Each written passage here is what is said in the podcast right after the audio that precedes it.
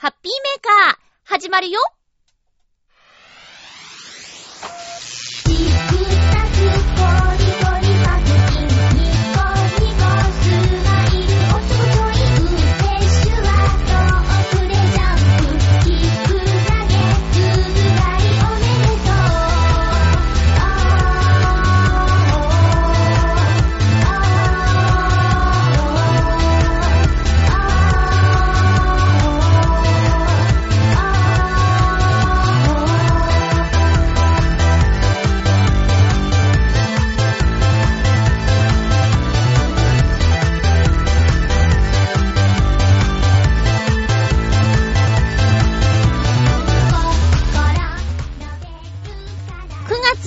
24日、まゆっちょのハッピーメーカー。この番組は、ハッピーな時間を一緒に過ごしましょうというコンセプトのもと、ちょあへよ .com のサポートでお届けしております。すっかり焼きめいて参りましたね。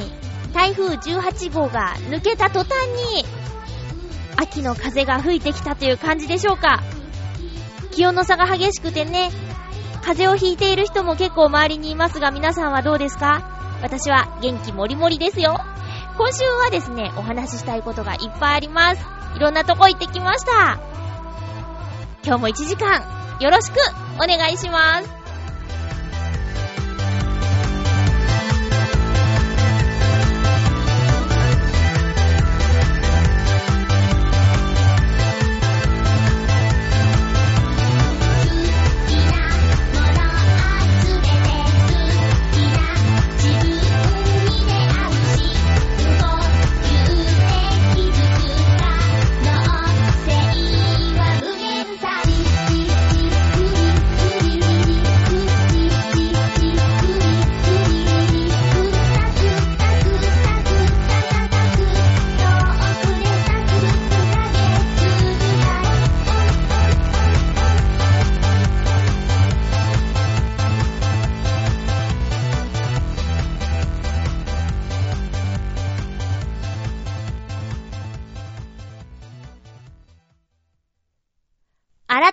して、ハッピーまゆちょことあませまゆです。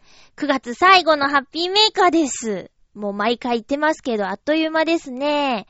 えー、今週もたくさんおしゃべりしたいと思いますよ。まずは、先週の金曜日なんですけど、えーとね、浦安の文化会館というところで行われたポットラックコンサートに行ってきました。ゲストはミッチェルこと栗林みちるさんです。チョアヘヨで木曜日、各週でおしゃべりしている栗林みちるさんのライブに行ってきました。なんとこのポットラックコンサート、無料なんですよ。しかも、美味しいコーヒーを試飲できるというサービス付きでございます。そんなライブ、ミッチェルさんの歌を30分間、てんこ盛りで聴いてきました。あの、カバーからオリジナルから、あとジャンルも、ディズニーのテーマ曲からカルメン、情熱的なカルメンまで、もうほんと幅広い音楽を聴けたので、30分っていう時間がですね、ほんとあっという間に感じました。だけど、その密度の濃さって言ったら、半端なくありましたね。うん。この日私ね、銀行に行って、で、その帰りに、バスの中で携帯をちょっと見てて、で、あれ？そういえば今日、ミチェルさん歌うんじゃなかったっけ？と思って調べたら、ちょうど時間が、まあ、あと30分ぐらいで始まるところで、で、ああ、ちょっと行ってみようと思って、ふらーっと行ってきたんですよね。うん。行ってよかったと思いました。本当は、その文化会館のロビーの中でライブをやる予定だったそうなんですが、この先週の金曜日、とってもいい風が吹いてて気持ちが良くてね、急遽、外のエントランスでやろうっていうことになったそうです。その選択はすごく良かったと思います。音楽を聴いている時も風がふーっと抜けて、なんかミッチェルさんのその爽やかな衣装と歌声がぴったりあったっていう感じですね。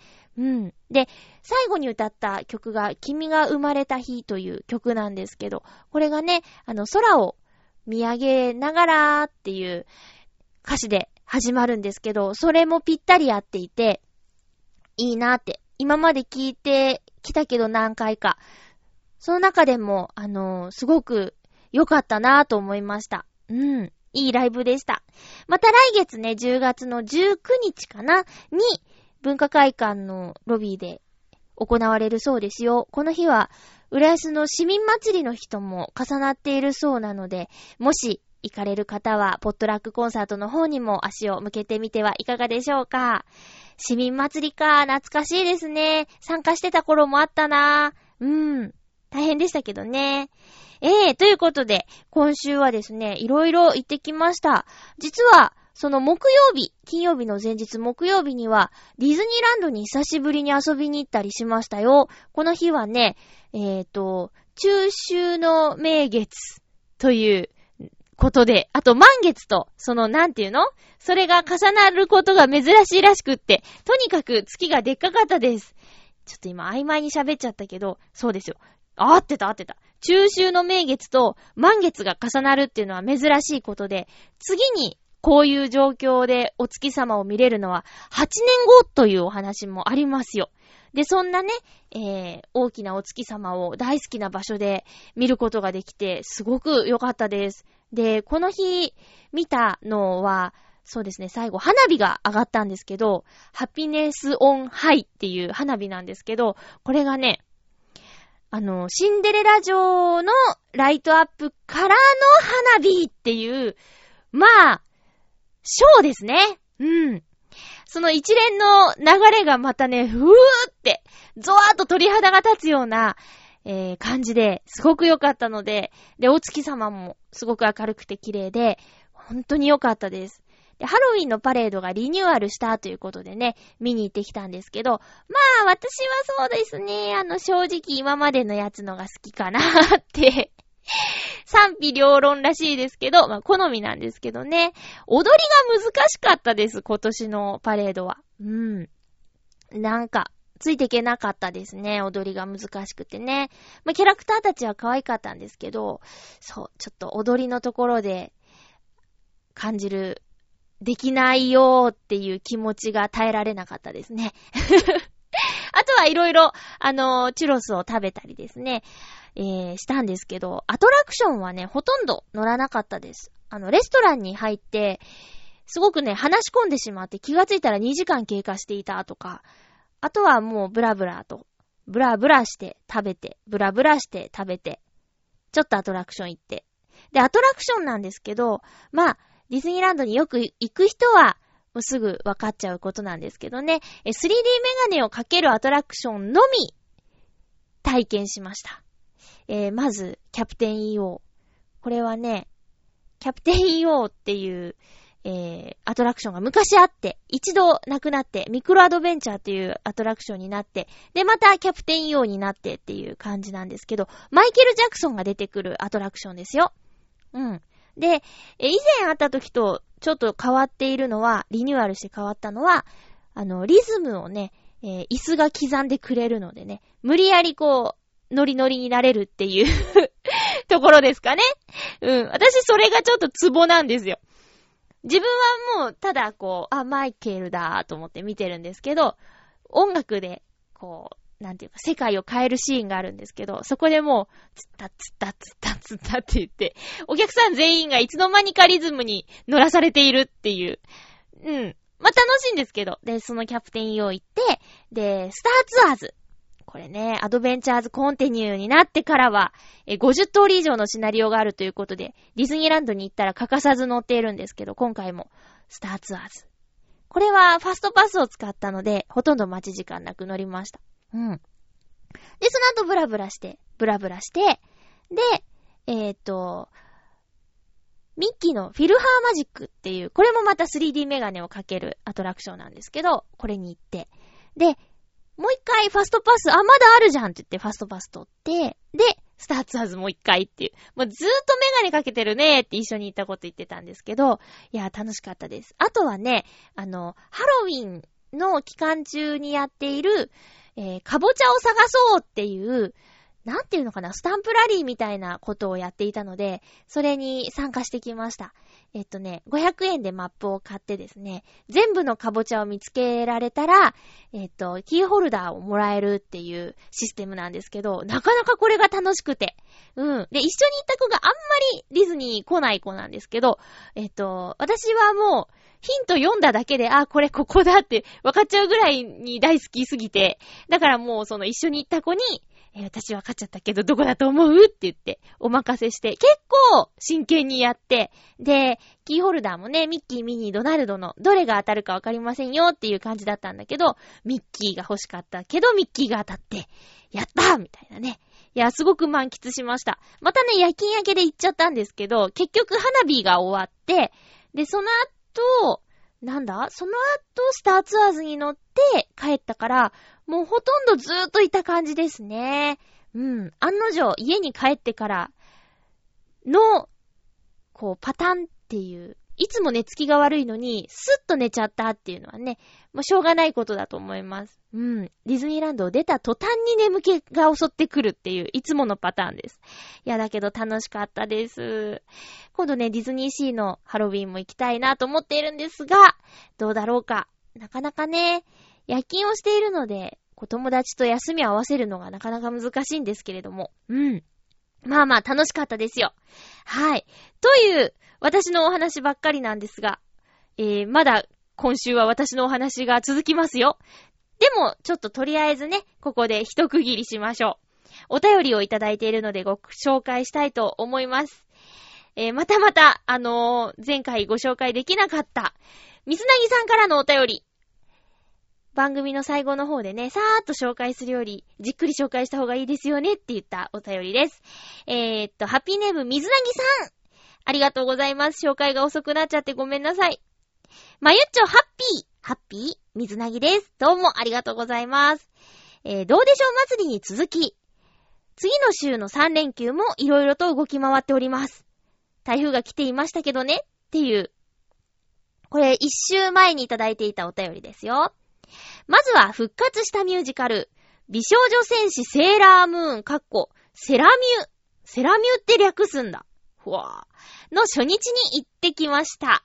一緒にチケットを取った友人以外にも、昔、セラミュの劇場でよく顔を合わせた友人にも、劇場でばったり。お互い、やっぱり来てたと、久しぶりの挨拶を交わしました。こういうのいいですね。でも客層は昔とはかなり変わってしまっていましたね。うーん。逆に、いろんな世代の人が、興味を持って見に来るっていうのは嬉しいことですよね。あとは、当時は自分でお金払えなくていけなかったけど、みたいな。若い世代の子たちが自分のお金で見に来てたりしたんじゃないかななんて想像してしまいました。え、内容の方は、まだ一度しか見ていないのと、あと一週間ほど上映されているので、詳細は後日。あ、これはあれですね。先週のお話なんで、もう、もうじゃあ一週間ほどってことで、この時点では終わりなのかな？初見だけの感想で言えば、役者さんのキャスティングはさすがに原作者自らオーディションに立ち会っただけあって、へえ、すごい。かなりイメージ通りだったと思います。一番残念だったのが、音楽と主題歌に昔ほどのパワーがなかったこと。以前は小坂明子さんが、明子さんでいいんだっけ？ともこさん、明子さんだっけ？えー、が、えー、主題歌や BGM の作曲をほとんど手掛けていたのですが、今回は別の方がやられているのですが、別の方が担当されるにしても、もっとパワーのある印象的な曲にしてほしかったです。残念なことに一回見て、ほとんどの曲が頭に残りませんでした。ははは。そっか厳しいっすね。いや、だけど曲大事ですよね。私も今回のディズニーランドのハロウィンのパレードは、曲がいまいちって思っちゃいました。覚えられるフレーズがね、なかったんですよね。うん。前回までのはね、今でも覚えてるんですけど、そう、曲大事ですよね。千秋楽までにまだ何回か見に行く予定ですので、それで印象が変わるといいのですが、そうね、聴けば聴くほど良くなる曲ってありますもんね。うん。もう一つは、あ、セラミューの話はここまでです。もう一つは、スラップスティックリメンバーコンサート曽我部和恭、鈴置洋孝を偲んで、んというコンサート。えー、スラップスティックというのは、1977年から1986年まで活動していたグループサウンドのバンドで、初代のメンバーは、野島昭生さん、はは、先生。えー、古谷徹さん、神谷明さん、古川敏夫さん、曽我部和幸さんの5人。後に神谷明さんが抜け、三谷裕二さんが加入。すごいなさらに三谷さんが抜けた後に鈴木さんが加入。7年前相次いで他界した鈴木さん、曽我部さんの追悼ということで、今回コンサートが開かれました。ふわーすごいメンバーですね、これ。いやいや、以前はメンバーの皆さん自ら楽器を弾いていたのですが、今回は演奏はプロの方に任せ、歌に専念されていましたが、歌もトークもとても素晴らしく楽しむことができました。そして私が行った日のゲストには、こちらも久しぶりの結成になるバナナフリッターズの皆さんが参加。バナナフリッターズといえば、関俊彦さん、日高のり子さん、山寺孝一さんによるユニット。豪華。こちらの皆さんも歌もトークもスラップの皆さんに負けず面白くて、山口かっぺいさんネタで盛り上がっておりました。かっこ、バナナフリッターズの皆さんと山口さんは、ランマ2分の1で共演。あ、ほんとだ。そうだ、みんなそうですね。え、鈴木さん、曽我部さん、お二人を、忍ぶコンサートということで、しんみりとしたものになる部分もありましたが、皆さんの元気な歌声を聞くことができてよかったと思っています。また機会があれば、ぜひ今度は一度は一曲だけでも演奏してほしいですね。ではではということで、いろいろ言ってますね。相変わらず水なぎさんすごいっす。てか、なんだこのメンバー。てかてか、あれですね。活動期間がすごいですね。生まれる前からやってんのか。いや、すごい人に教わってたんだな。今更。だって77年って生まれてないもんな。その時に、野島明夫さん。いや、野島明夫さんは養成所で、あの、一番お世話になりましたよ。毎回飲み会とか、皆さん、みんなを連れて行ってくれてね。いやー、すごいっす。すごいっす。としか、あ、古川敏夫さんも、あの、特別講師として一度お会いしたことがありますね。うん。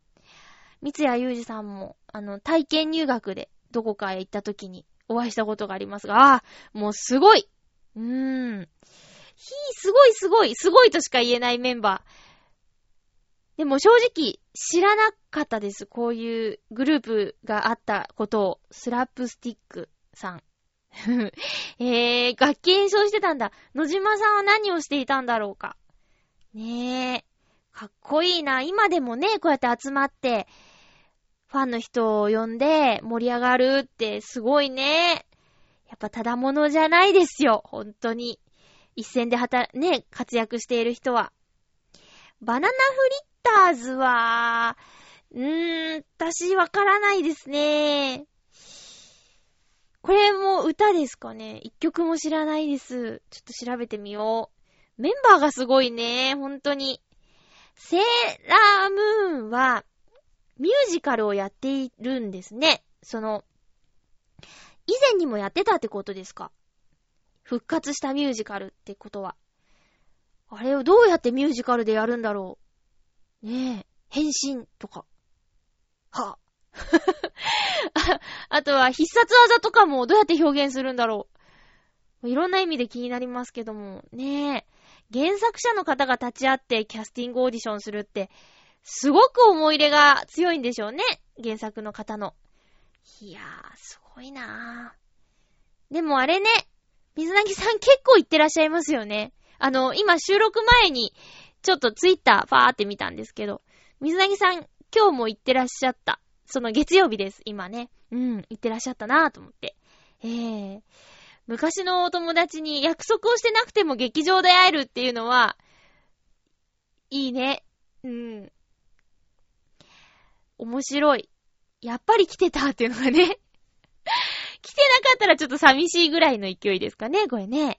いやー、いろんなとこ行ってて羨ましいです、水なぎさん。ありがとうございます。またお便りくださいね。紹介が一瞬遅れちゃってごめんなさい。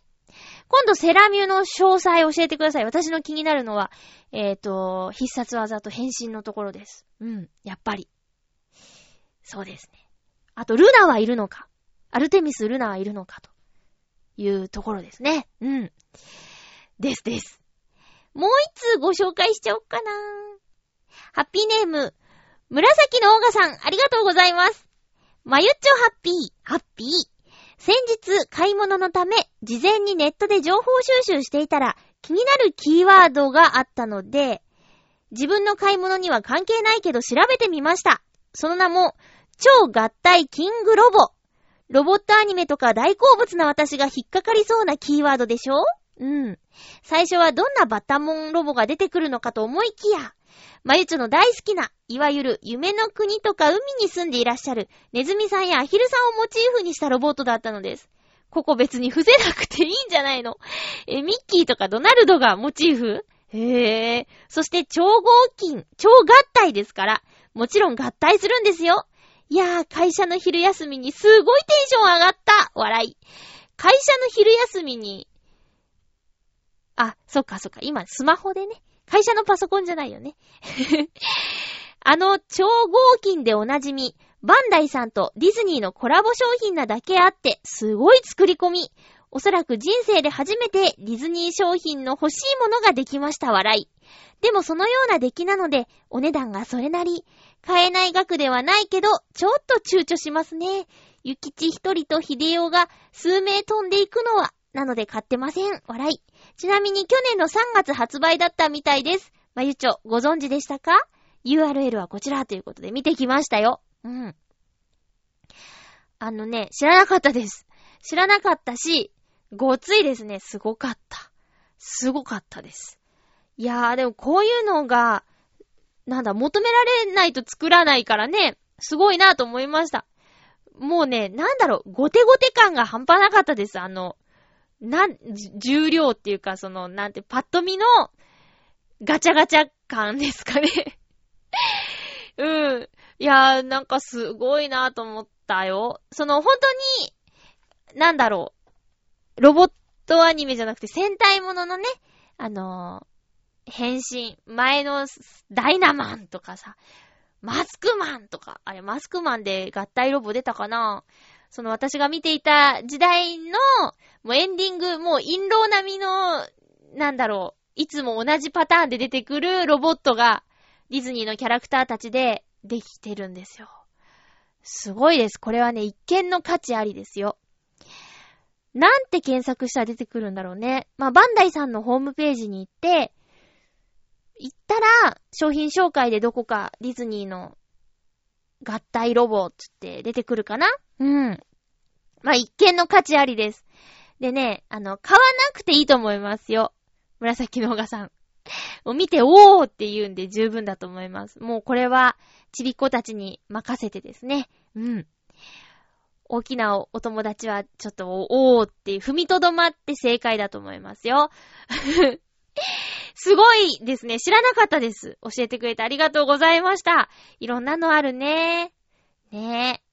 そのディズニーのキャラクターを使ったゲームとかね、いろいろと出てますけど、それでも私できなかった RPG。キングダムハーツ。うん。あとは、弟に勧められて、姉ちゃんこれならできるんじゃない？なんて言われたのが、3DS のディズニーのなんかゲームが出てたらしくって、まあでもそれもね、ふーんって言って終わっちゃったんですよね。ほんとゲームやらなくて。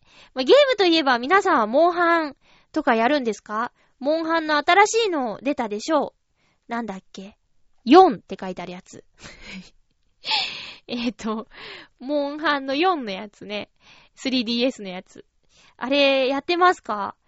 私の周りで、実はモンハンやってんだけど、まゆちやってんのみたいなことを言われて、やってないし、3DS も持ってないよって言ったら、えーって、狩り行けないじゃんみたいな。てか、やってたんですねって。割ともう30代中頃とかの人がやってたりするんですよね、夢中で。うん。でもね、3、なんだっけ。3のやつでは、お肉を焼かせてもらったことありますよ。こんがり肉。あれね、タイミング合わせてパッてね、やると、焦げちゃったりね、いい感じに焼けたりって、あん、肉をひたすら焼き続けるゲームだったら私やると思うんですけど、ちょっと戦ったりするの苦手なんでね、全然やらないんですけど、なんか売り切れ続出らしいじゃないですか。ねえ、ツイッターでもさ、やっとゲットしたとかって、喜びのコメントを書いている人もいたけども、あとなんだっけ、すれ違い通信で、強い人とすれ違うと、なんだかいいことがあるとかって、あの、持ち歩く人結構いたりしますね。うん。私のお友達も、あの、会社のお友達なんですけど、こう、ちょっとどっか行くときに誘ったら、あー、3DS 忘れちゃったって言って、そんなに？みたいな。人がいっぱいいるところに行くなら 3DS 持っていかないとっていう感じで。で、後で見てみたら、すごい人とすれ違ってて、テンションが上がっている友達とかね、いいなぁと思います。そういう風に夢中になれるゲームとかにまだ出会ったことがなくて。うん。ぷよぷよとテトリスが合体したゲームが出るらしいとかなんか聞いたんですけど、それならハマれるかもしれないですね。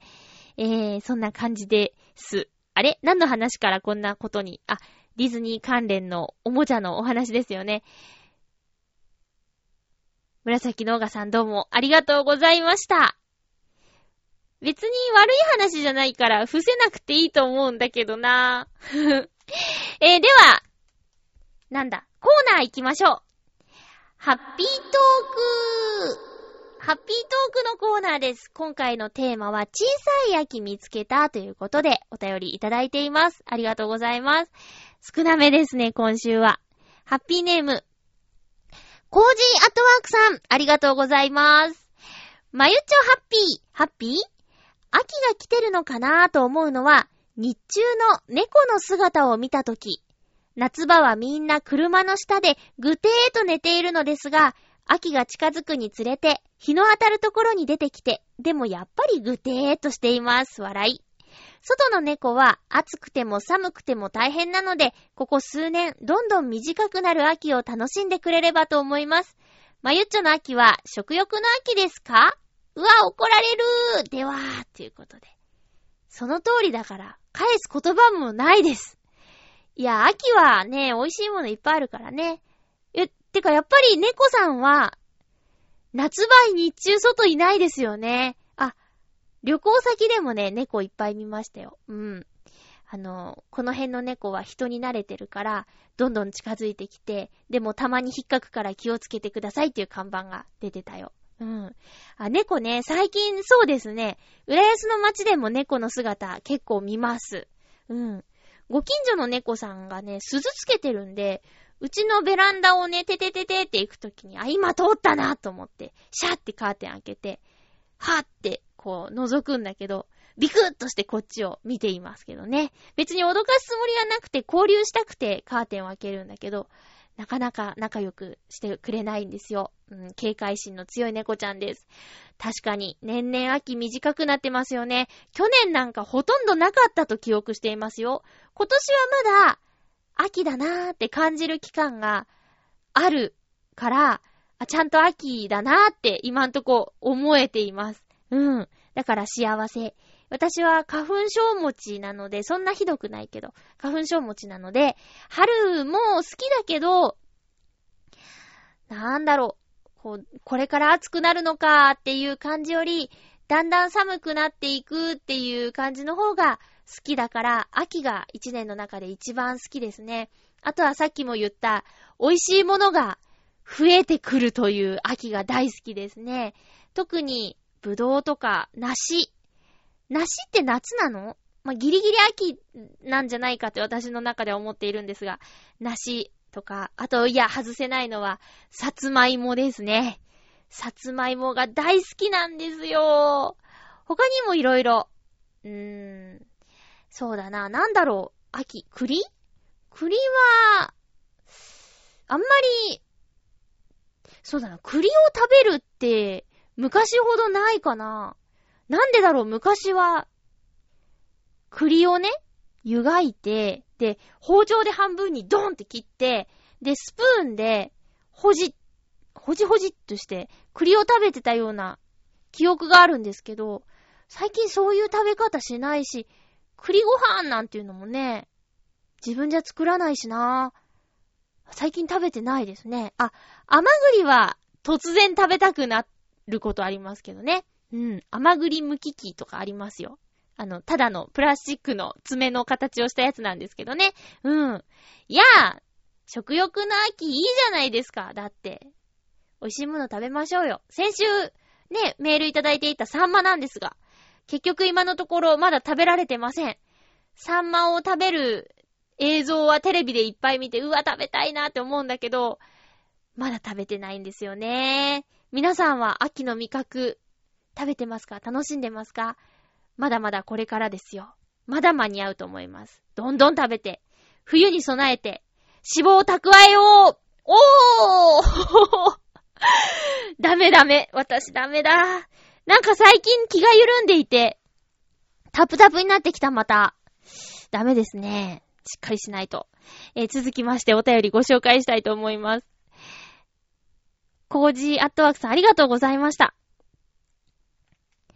お便りは、えー、っと、ハッピーネーム、フクロウのキスさん、ありがとうございます。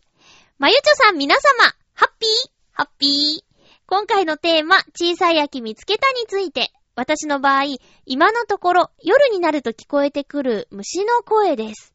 今までは部屋の窓から見える近所の公園の木が色づいていく様子も秋の風景だったのですが、部屋と公園の間にあった駐車場が、に家が建ってしまったために見えなくなってしまいました。ぜひもないことですが、少々残念なことです。それはそれとして、最近は家と職場、あるいは練習場など狭い決まった範囲しか行動していないので、少々世間の変化に疎くなってしまっているような気がします。今回のテーマについて考えたことを機に、もう少し行動範囲を広げてみようと思いました。それでは、ということでした。ありがとうございます。こういうの嬉しいんですよね。私もよくね、あの、ありますよ。あの、何か見たり、何か聞いたり、テレビで見たりして、あ、ここ行ってみたいとか、そういうきっかけになること、ありますよ。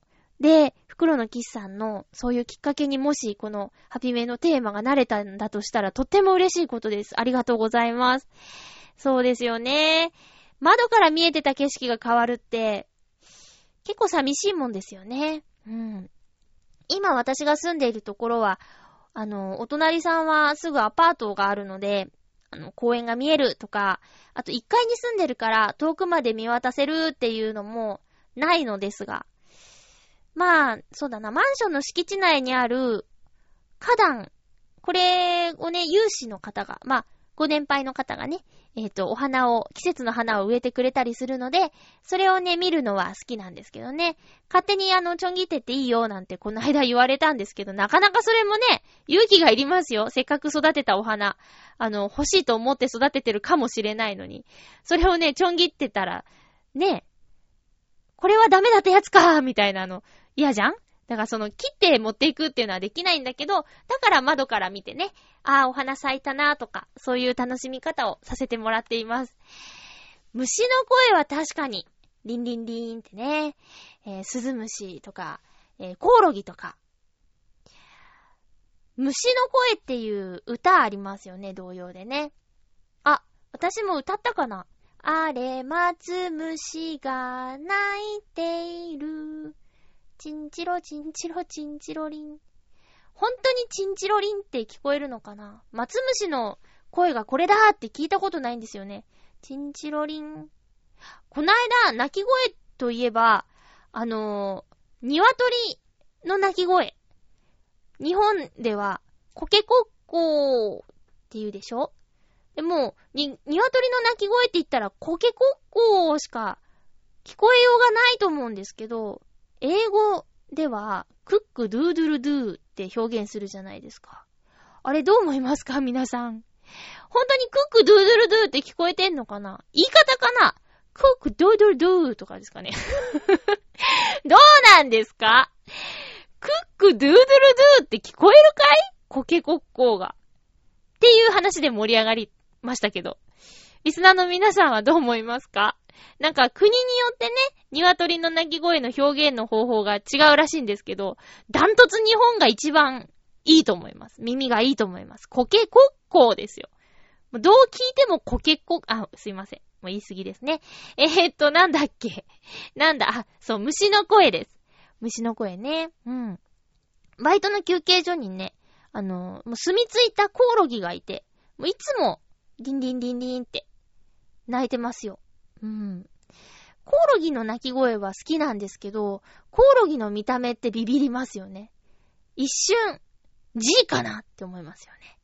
うん。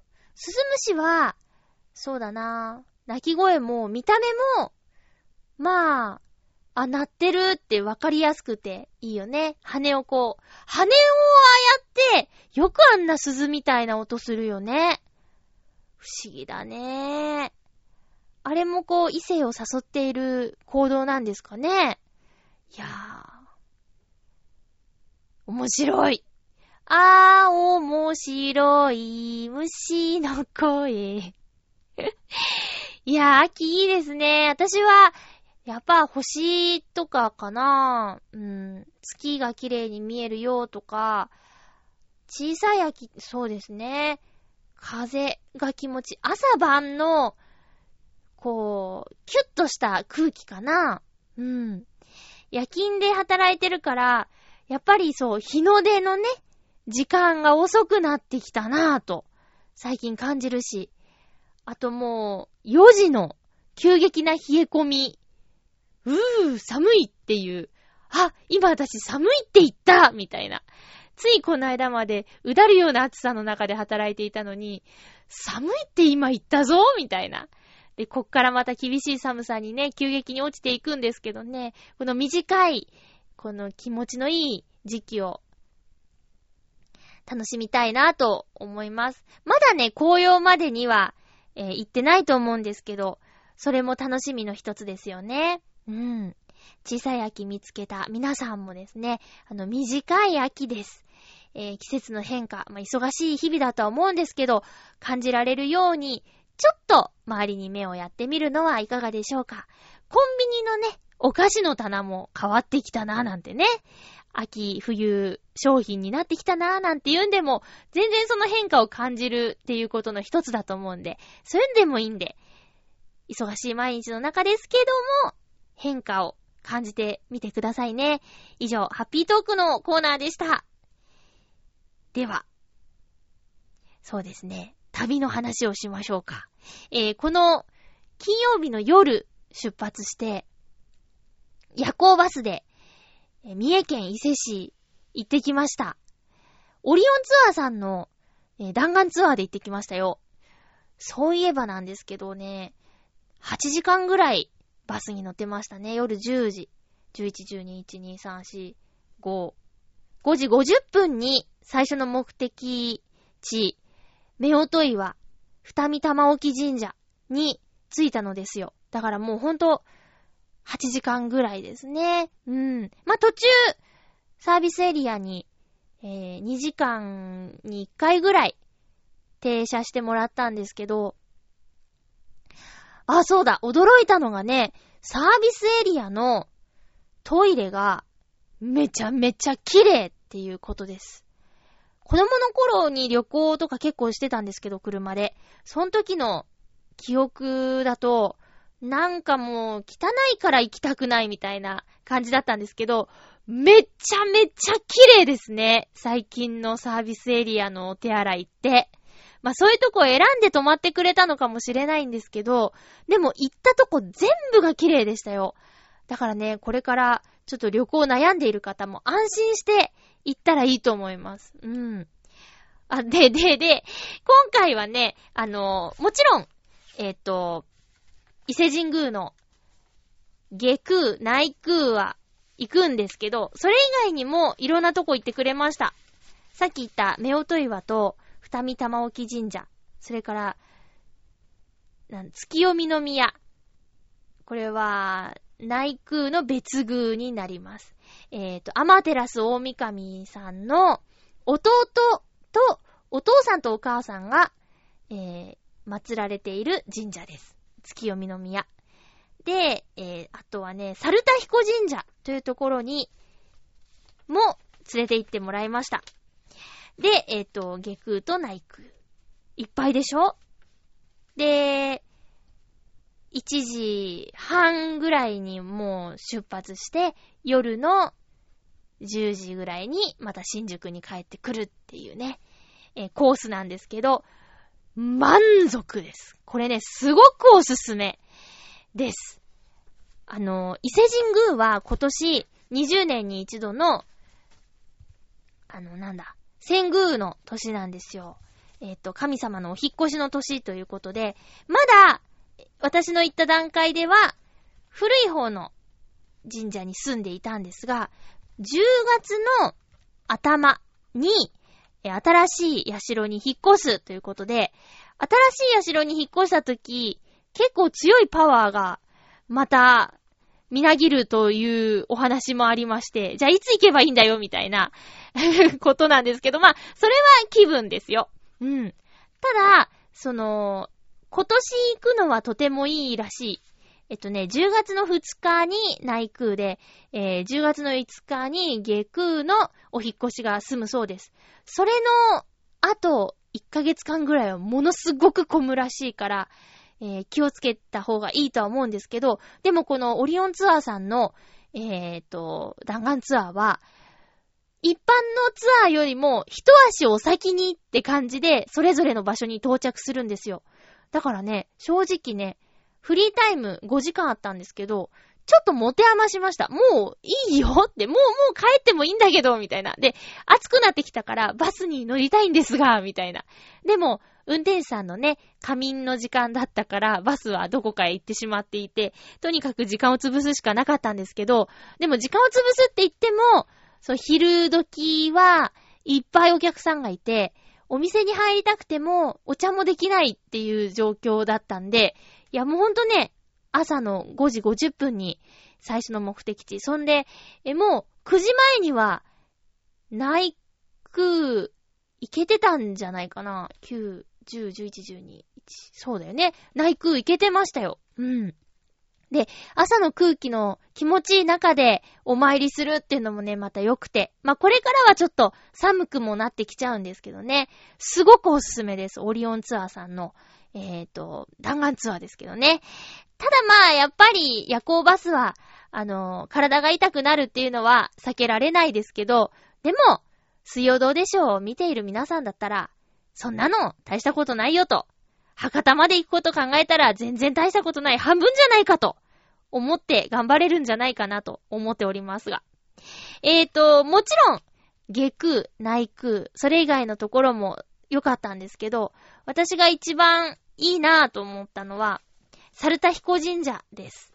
サルタヒコ神社はね、あの、内空まで歩いて20分ぐらいのところにあるんですけど、何がいいってね、お導きの神様がいるという、道開きの神様がいるっていう、えー、神社がサルタヒコ神社なんですよ。だからね、何かに迷っている人とか、ちょっと頑張ってるのにうまくいかないなーみたいな人が行くと、ご利益があると言われています。さらに、このサルタヒコ神社の敷地内にある、サルメ神社というところもあるんですけど、これは芸能の神様がいると言われています。なので、タレントさんとかもね、結構訪れているそうですよ。サルメ神社は小さなお社なんですが、それでもね、人気があるそうです。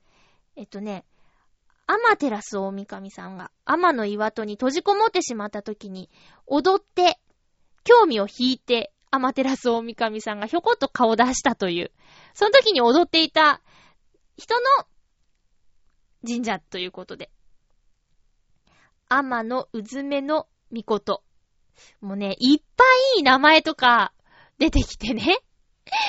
もっと勉強していけばよかったと思ったんですけど、そのためには古事記を読むといいそうです。まあ、古事記、読みやすい古事記があったらいいな。うん。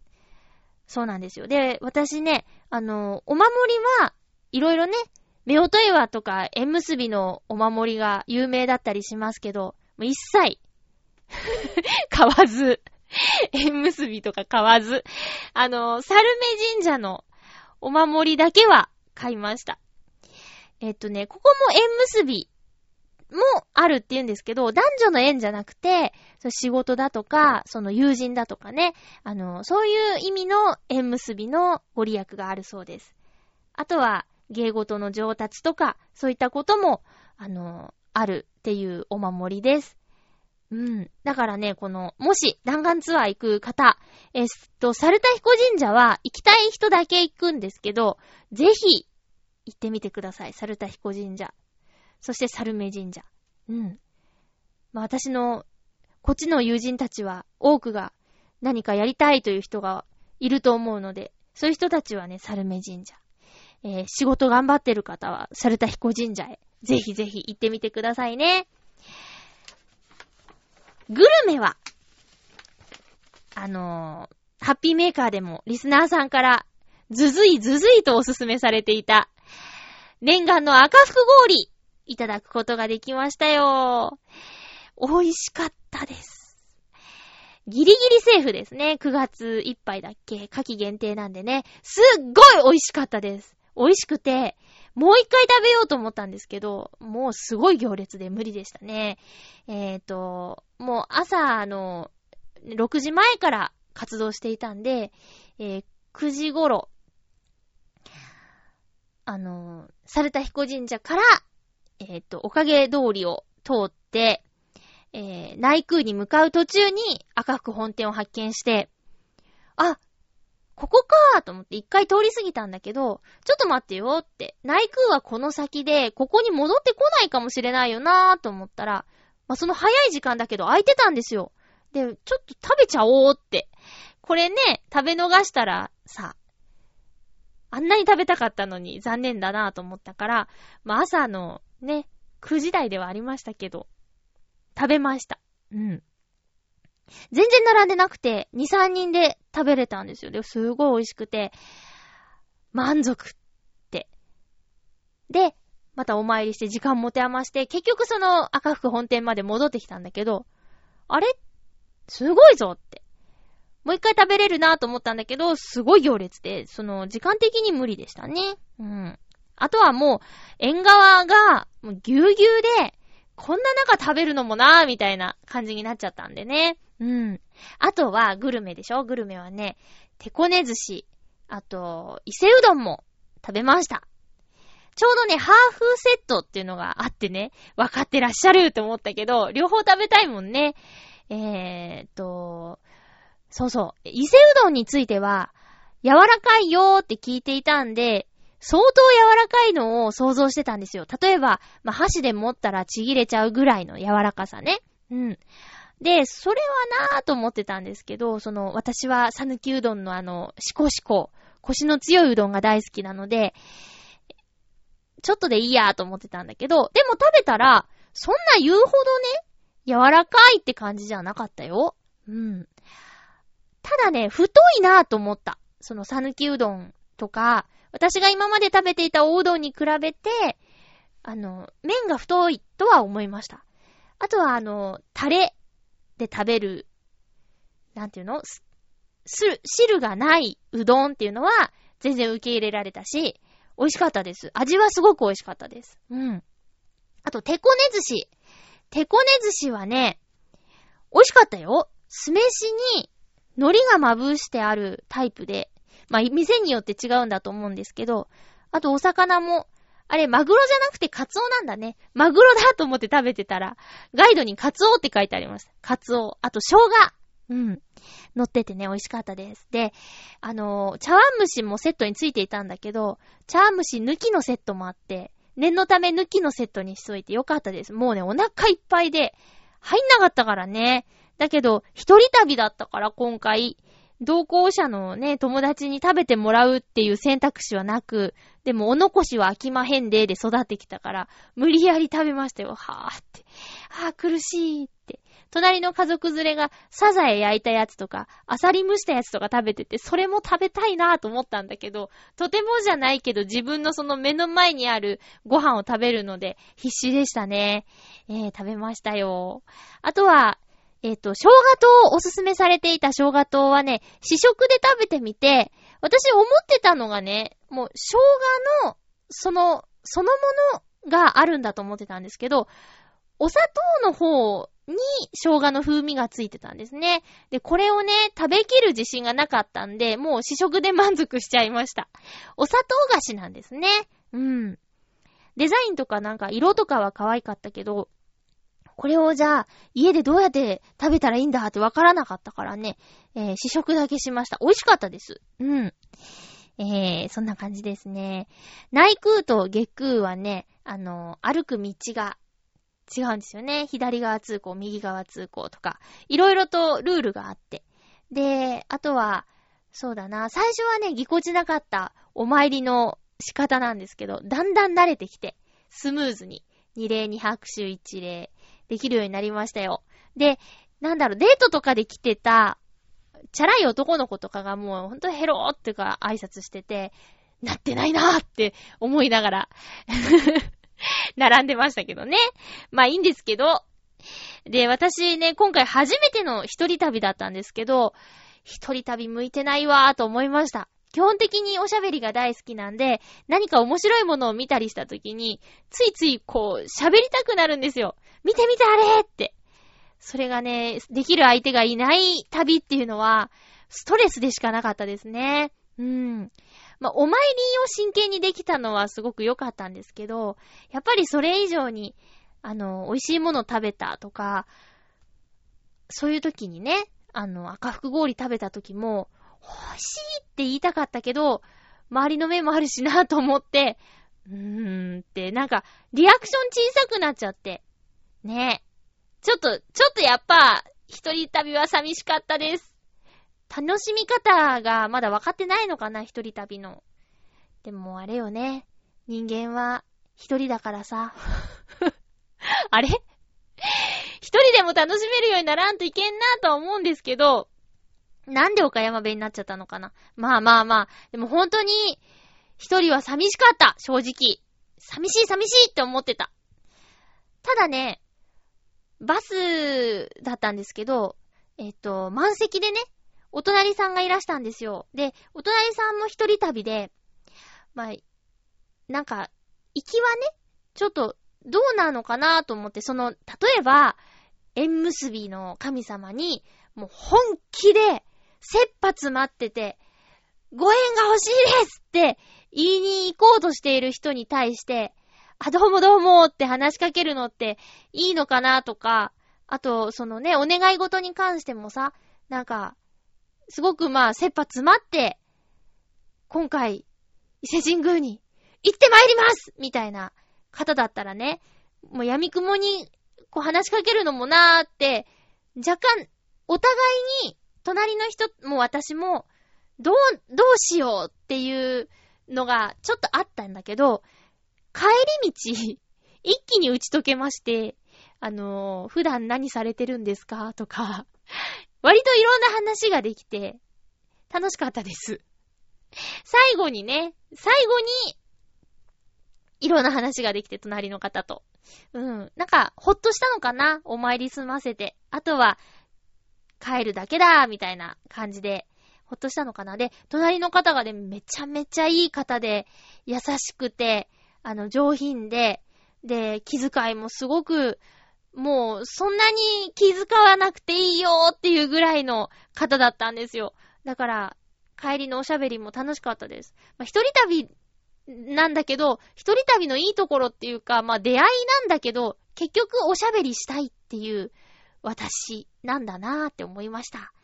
だからまあ、一人旅に出て、旅先でおしゃべりできる人を見つけるっていうのも、一つの方法だし、出会いなんだけど、でも、相手の方がどういう気持ちで一人旅をされているのかがわからないうちはね、なかなかできないよね。もう一人でゆっくり、誰にも束縛されずに回りたいぜって一人旅をしている方だっていると思うんで、その辺の距離感、バランスっていうのは読めるようにならないといけませんね。今回は多分大丈夫だったと思う。帰り道だったし。うん。すごく良かったです。オリオンツアーの、その弾丸ツアー。もし異性に興味があって、でもちょっと、お金がとか予算がなーなんていう人は、ほんと格安だし、あと、運転手さん2名に、添乗員さんまでついててくれるので、安心ですよ。あとはね、赤服は皆さん買いますよねって言って、封筒を回してくれて、必要な個数とその金額を入れとけば、バスまで配達してくれるんで、みたいな感じだったんですよ。で、赤服って結構重たいから、それをやっていただいてすごく助かりました。って言っても私、一箱しか買わなかったんですけどね。あの、日持ちしないじゃないですか。えっとね、その日と次の日までしか持たないらしいんですよ、赤服って。だからもう、すぐ会える人にじゃないと買っていけないから、あの、もう自分用にしか買わなかったんですよね、今回。申し訳なかったですけど、欲しいって言ってた方もいたんでね。あとは、会社に持ってっても、あの、一つ一つ梱包されてないから分けられないっていうのがあって、もうほんと自分用にだけだったんですけど、あのシステムもいいなと思いました。赤服も美味しかった食べちゃったけどね。ということで、あの、伊勢の旅は大満足でしたよ。おすすめします。やっぱりあの、みんなね、こう、普段はね、お参りする機会ってあんまりないと思うんですけど、伊勢神宮へ行くと、みんなが、こう、祈ってるんですよ。お礼して、ちゃんと手を合わせて、静かに祈ってるんですよ。その景色も、新鮮というか、なんか新鮮というか新鮮というか、なんか良かったです、すごく。で、みんなの願いが、ふわーっていっぱい溜まっているそのゾーンにある大きな木とか、川の流れとか、朝の空気とか、風とか、玉砂利の音とか、もう全部が神秘的に感じられて、すごく良かったです。京都で買った御朱印帳に、今回伊勢の御朱印もたくさん追加することができましたよ。また東京のね、神社もいろいろ回って、御朱印集めしたいなと思います。伊勢神宮に行った後、お参り癖がついちゃう人もいるみたいなんですが、私も早速、また神社に行きたいなという気持ちになっていますよ。ということで、おすすめの伊勢神宮でした。